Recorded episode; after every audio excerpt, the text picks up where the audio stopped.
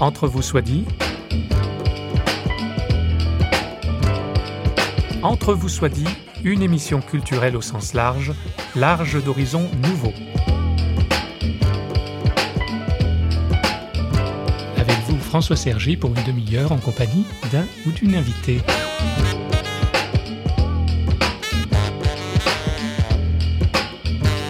La vérité. Oh, la vérité si je mens. Voilà à la fois un vieux débat philosophique et un thème de société dont on ne perçoit pas toujours les retombées sociales. Et pour introduire le sujet par une pause, ça commence bien, voilà ce que j'ai trouvé sur un réseau social, pas trouvé mieux, c'est juste un extrait Navy and June TV, me pardonneront. Aujourd'hui, on aborde un débat de fond, une question de société. Un mail de mec Ça change Cher Navi, avec mes potes, on n'est absolument pas d'accord sur l'aspect dire la vérité, toute la vérité. Récemment, j'ai dit à ma meuf qu'elle ressemblait un peu à Gérard Depardieu. Depuis, elle fait la gueule. Je vais t'aider à choisir un camp. Entre ceux qui disent toujours la vérité et ceux qui préfèrent la cacher. Commençons par les partisans du oui à la vérité. On jure de dire toute la vérité, rien que la vérité, même si ça fait très très mal. Argument numéro 1 qui me vient en tête, la vérité fait grandir. La plupart des gens qui aiment dire la vérité le font parce qu'ils pensent t'aider. Ils le font pour eux. Argument numéro 2, mentir c'est mal. C'est donc pas un choix cornélien de choisir la voie du bien contre la voie du mal. Sachez qu'il y a plus de partisans du non à la vérité. Et vous allez voir que parfois, ne pas dire la vérité ne fera pas de vous un menteur, mais un diplomate, un président de la République, bref, quelqu'un de bien. Révélateur. On voit bien de quel côté la balance penche. Des expressions populaires, vérité en deçà des Pyrénées, erreur au-delà, disent notre difficulté à appréhender quoi? Un concept, une idée, une réalité? Face au relativisme ambiant, notre invité Vincent Morc diplômé en philosophie et l'auteur d'un petit éloge de la vérité aux éditions Salvator, nous conduit vers une critique de ce relativisme et la découverte d'une vérité en personne. En quelques mots, il commence par présenter son travail. Il suffit euh, d'écouter euh, les, euh, les, médias, de regarder la télé, de lire les journaux pour se rendre compte que la, la vérité aujourd'hui n'est pas en odeur de sainteté. Euh, elle est souvent assimilée à, la cause euh, de nombreux maux, euh, dont le moindre n'est pas le fanatisme, notamment le fanatisme religieux. Et en contrepartie, on assiste à une très grande valorisation du relativisme, considérant que le relativisme est la seule manière de, garantir la, la, paix sociale, la paix civile. À vrai dire, je me suis demandé si les choses étaient aussi simples que ça. Et donc j'ai entrepris euh, voilà une petite enquête pour euh, savoir si euh, le relativisme était bien tel qu'il se présentait et si nous devions jeter la vérité par-dessus bord sans aucun remords? Il me semble que non, à condition d'apercevoir, de comprendre la vérité d'une façon bien particulière qui était pour moi inspirée euh, grandement euh, voilà, de la révélation chrétienne, des évangiles. Vincent Mort commence par une critique de la pensée de Michel Onfray en lien avec le sujet qui nous intéresse. Il procédera également à une critique du livre de Frédéric Lenoir, Comment Jésus est devenu Dieu. Mais laissons notre invité s'expliquer. Il cite un passage de l'anti-manuel de philosophie de Michel Onfray. Euh, il déclare notamment Est vrai ce qu'une époque énonce comme tel jusqu'à preuve du contraire. Il ne suffit pas de réfléchir très longtemps pour se rendre compte que c'est une position qui, si on la prend euh, de façon brute et, dangereuse, parce qu'évidemment, euh, on pourrait dire qu'il suffit qu'il existe un consensus social pour euh, justifier sans le moindre remords les pires horreurs. Alors évidemment, Michel Onfray en est bien conscient. Il recule devant cette perspective en énumérant un certain nombre euh, de faits euh, qui lui semblent inacceptables, comme notamment les théories racistes nazies qui ont amené euh, à l'Holocauste. Seulement, là, on se retrouve avec un auteur qui a deux positions contradictoires, dont je vois mal comment elles peuvent s'articuler. Je ne vois pas comment, au nom de quoi, finalement, en partant de ses propres présupposés, on puisse faire de, telles exceptions. Je pense que donc mmh sa position est incohérente. même si elle est compréhensible. C'est pourquoi sa propre analyse, qui me semble insuffisante, m'amène à penser que pour garantir une paix civile, il faut euh, une forme de transcendance. Je pense qu'on peut expliquer cette euh, incohérence de, Michel Onfray parce qu'il a des cibles bien précises qui sont le platonisme et le christianisme.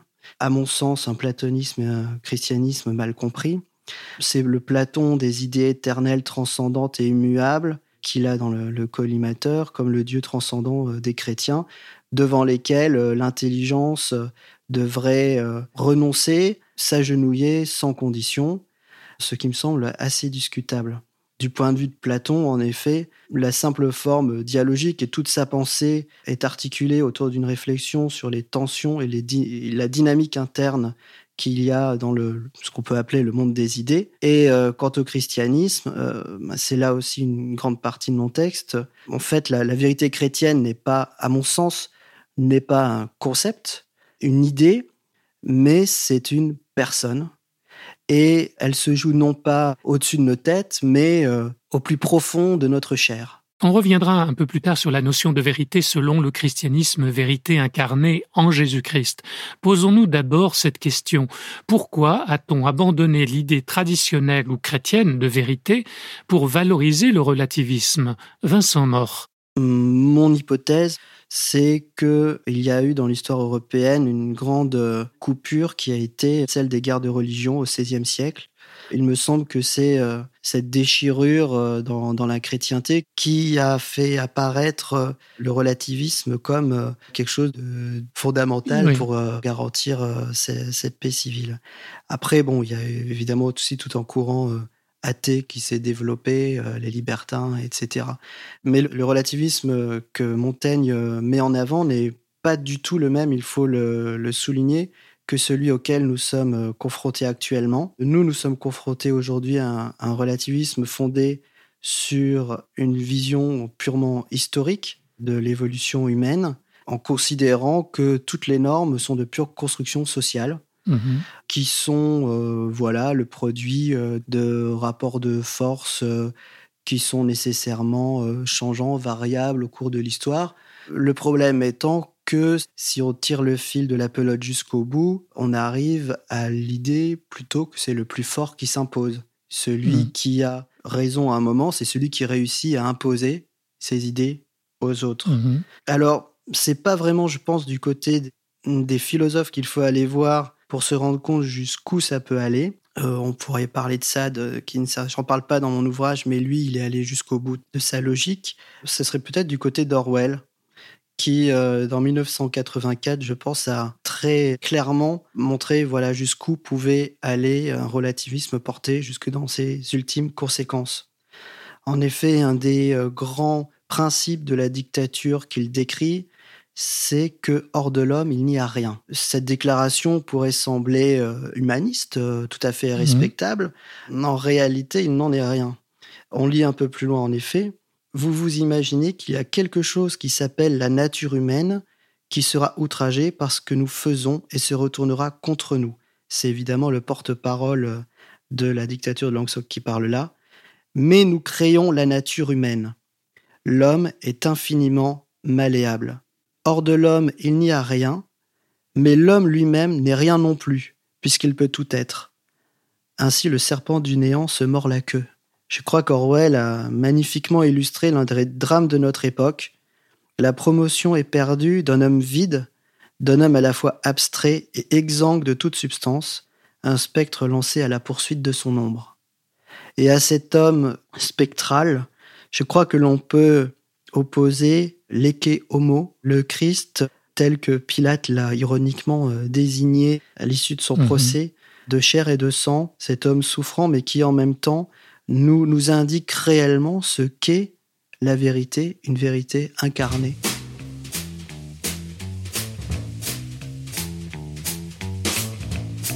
L'incarnation du, Christ, qui a eu lieu à un moment donné de l'histoire, mm. constitue l'horizon de toute personne de bonne volonté de toute personne, quelles que soient ses, croyances, euh, son contexte social, qui cherche sincèrement le bien et le vrai.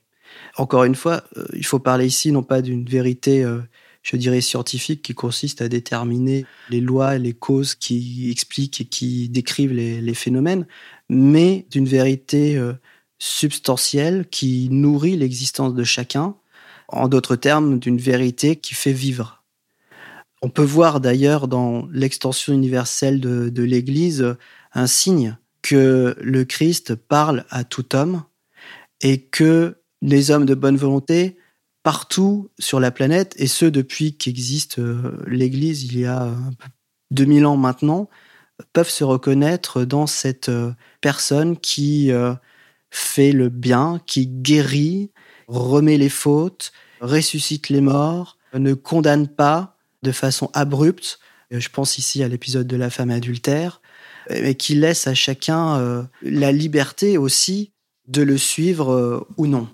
Donc c'est une, vérité par rapport à, notre existence, c'est ça? Oui, c'est cette idée d'incarnation. Mhm. Le Dieu des chrétiens est un Dieu incarné. Dieu s'est fait chair pour révéler son visage à tout homme. Et c'est un visage qui, bouleversant par sa vulnérabilité, même euh, ses disciples qui l'ont côtoyé pendant des mois, certains des années, euh, n'ont pas compris hmm qui il était euh, vraiment. Et c'est seulement après la résurrection et encore au moment de la Pentecôte, il leur a fallu une bonne dose d'Esprit Saint pour leur faire comprendre qu'ils ont compris réellement qui il était.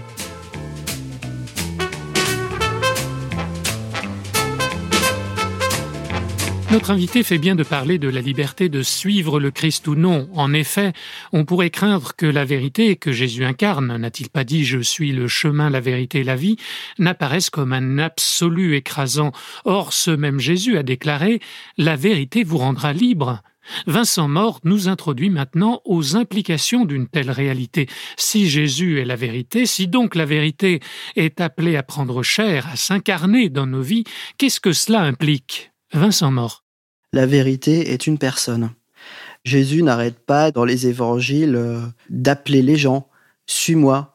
Certains l'ont fait, d'autres, comme le jeune homme riche, auraient bien voulu le faire, mais ils n'ont pas fait. D'autres, comme Pilate, quelle scène extraordinaire ce, procès de, de Jésus. Ponce Pilate demande à Jésus Mais qu'est-ce que la vérité? Or, la vérité, il l'a littéralement sous les yeux. Et au moment où il pose cette question, juste après, il se détourne et il sort du prétoire. Je crois que toute la vie humaine peut être résumée voilà dans ces dans ces quelques scènes. La vérité nous appelle et Dieu nous laisse libre de répondre à cet appel ou non. Les évangiles permettent de se rendre compte, notamment encore par le procès que de Jésus, que on peut tout à fait mener une vie euh, tout à fait correcte, honorable et responsable en, en étant indifférent à la question de la vérité. Seulement, il arrive des, des moments tout le monde, je pense, rencontre ces moments au cours de son existence où il est sommé quelque part de répondre. Est-ce que ce à quoi j'assiste là est vrai ou faux? Comment je dois me, me comporter sans aucune échappatoire possible? La vérité est une, est une relation, elle est relationnelle. Hein, oui. Vous l'écrivez aussi. C'est une relation, comme les, les disciples ont une relation avec le Christ.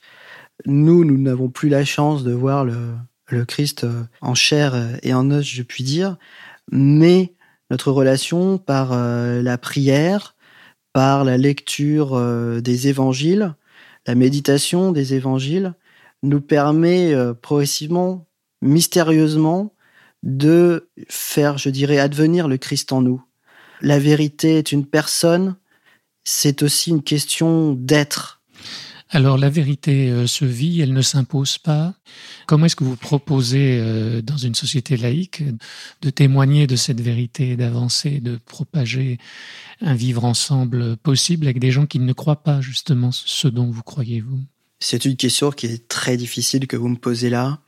Je vais essayer très modestement de partir sur quelque chose de très simple qui est d'être fidèle à la parole de Dieu, à lire régulièrement les évangiles, à s'en inspirer et à essayer au quotidien de se comporter comme on pense que le Christ l'aurait fait. Moi, je ne pense pas que les grandes révolutions, que les grands changements historiques vont de haut en bas, mais je pense qu'ils vont plutôt de bas en haut.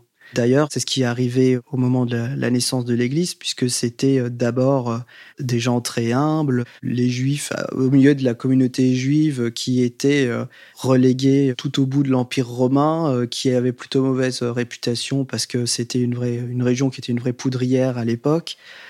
Eh bien, voilà, ce sont des gens très humbles qui ont porté quelques hommes. Voilà, qui, qui ont porté un changement qui a radicalement changé notre humanité.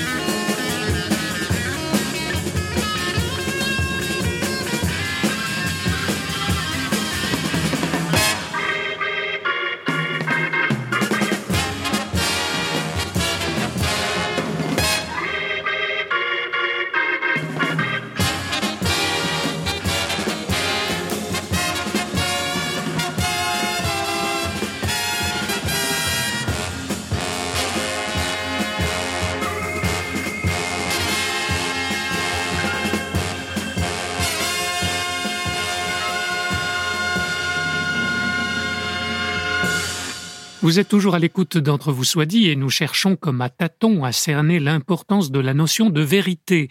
Avec nous Vincent Mort, auteur d'un petit éloge de la vérité aux éditions Salvator. Une vérité que pour lui Jésus a parfaitement personnifiée. Question. Que perd-on, docteur? Vincent Mort est docteur en philosophie, je le rappelle.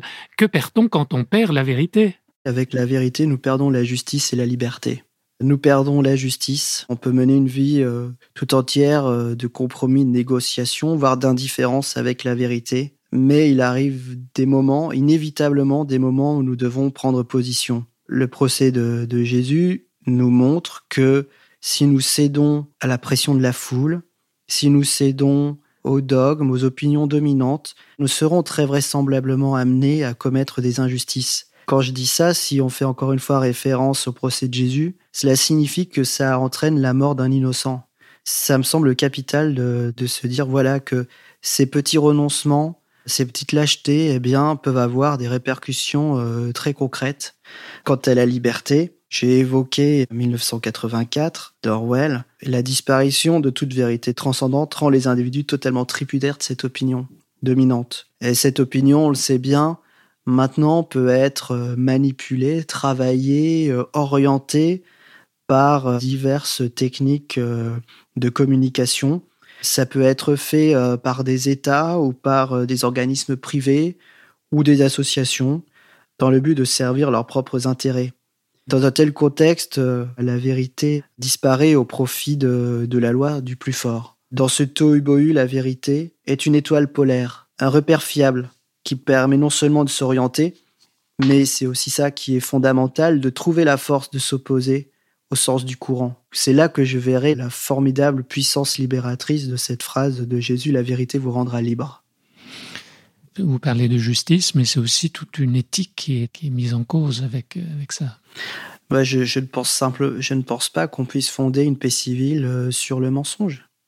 C'est faire insulte à la conscience de chacun que de s'imaginer que on peut s'en contenter. Je crois que ça fait vraiment partie d'un besoin euh, fondamental de l'être humain.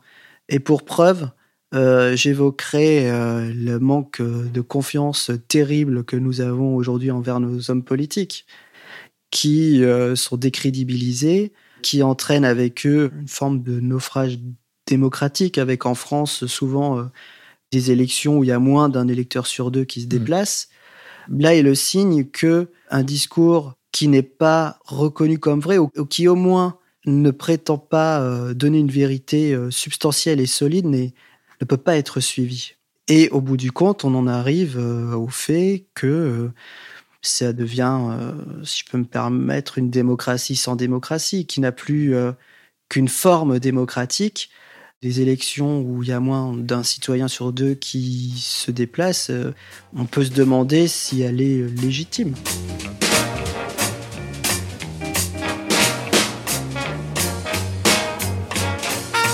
Il n'y a pas d'accès à la vérité sans une relation à Dieu, en fait, selon vous? Alors, là aussi, c'est une question, euh, je dirais pas difficile, mais un peu une question piège. Il est impossible de dire que les chrétiens ont le monopole de la vérité ou de la recherche de la vérité. C'est dangereux de dire ça. Oui. C'est dangereux et je pense tout simplement que c'est inexact.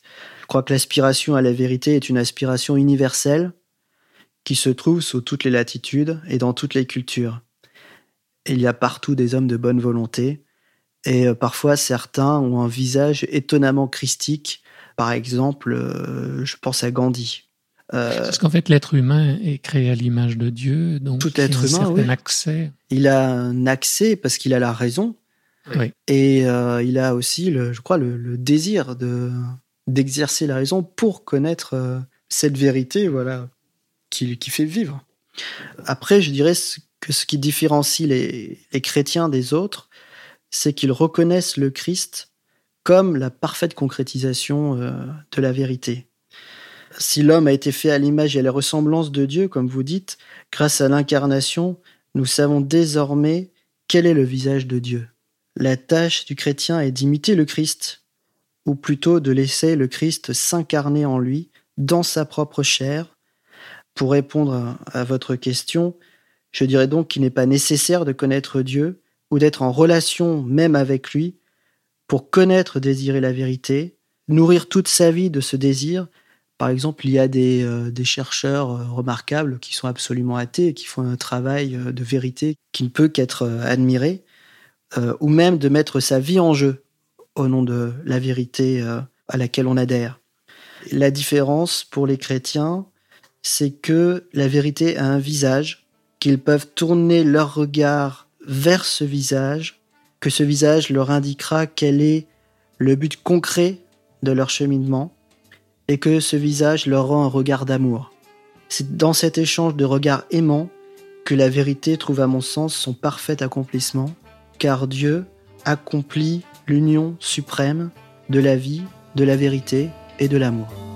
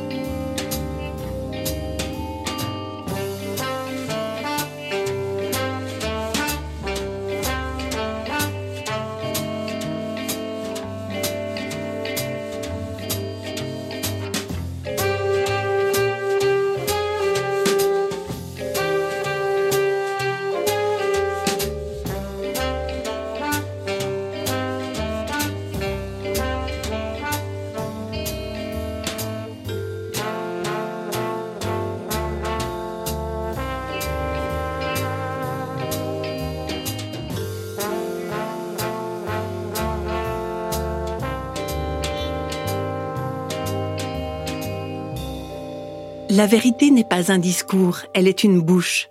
Elle ne se contemple pas dans le ciel abstrait des idées, elle se lit sur les traits d'un visage. Elle ne se paye ni de mots, ni de concepts, ni de doctrines. Elle niche et se développe dans le cœur de chacun. Elle irrigue les paroles et les gestes. Elle inspire les décisions. Elle fortifie la volonté et rend progressivement capable d'affronter sans aigreur et sans haine la contradiction et la mort. Elle ne demande pas d'être sue, mais d'être vécue. La vérité se manifeste dans l'éclat d'un être au sommet des potentialités de l'être, le Christ, vrai homme et vrai Dieu.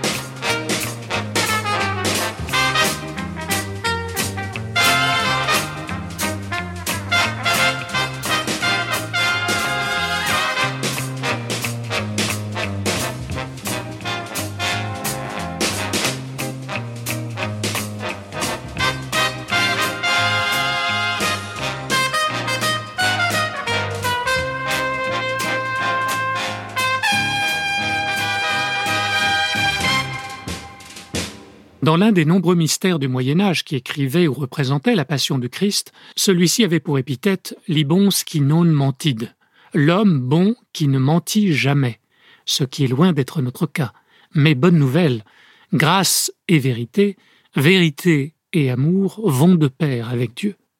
Si vous souhaitez poursuivre, approfondir la réflexion, je vous renvoie à l'ouvrage de Vincent Mort et je signale également un article du professeur Blocher dans la revue Rockma, gratuitement accessible sur le site publicroire.com slash Rockma. Au revoir et à bientôt dans Entre vous soit dit, une émission signée Radio Réveil.